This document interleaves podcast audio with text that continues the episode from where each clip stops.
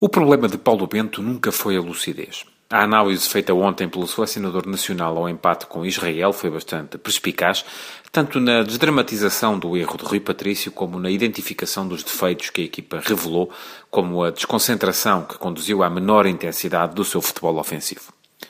Mas, conforme disse, o problema de Paulo Bento nunca foi a lucidez na leitura do jogo.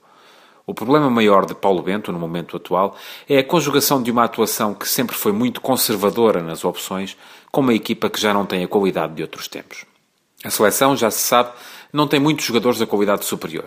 Há Cristiano Ronaldo num patamar e há depois homens como Pepe, Coentrão, João Moutinho ou Nani, mas todos eles abaixo do que renderam em épocas recentes.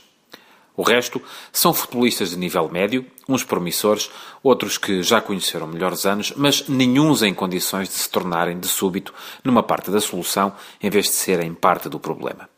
E o problema, atualmente, é que na seleção se torna impossível manter o tal conservadorismo que foi lei, por exemplo, com Luís Filipe Scolari.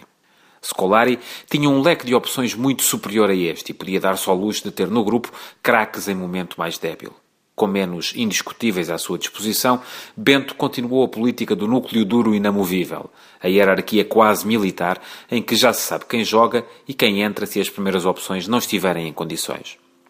Contra Israel, jogadores como Adrian Silva, Cédric ou Dani, já para não falar de Manuel Fernandes, cujo afastamento só se percebe por razões disciplinares, tinham que ter jogado, mas ficaram a ver, porque o seu lugar na hierarquia é mais baixo.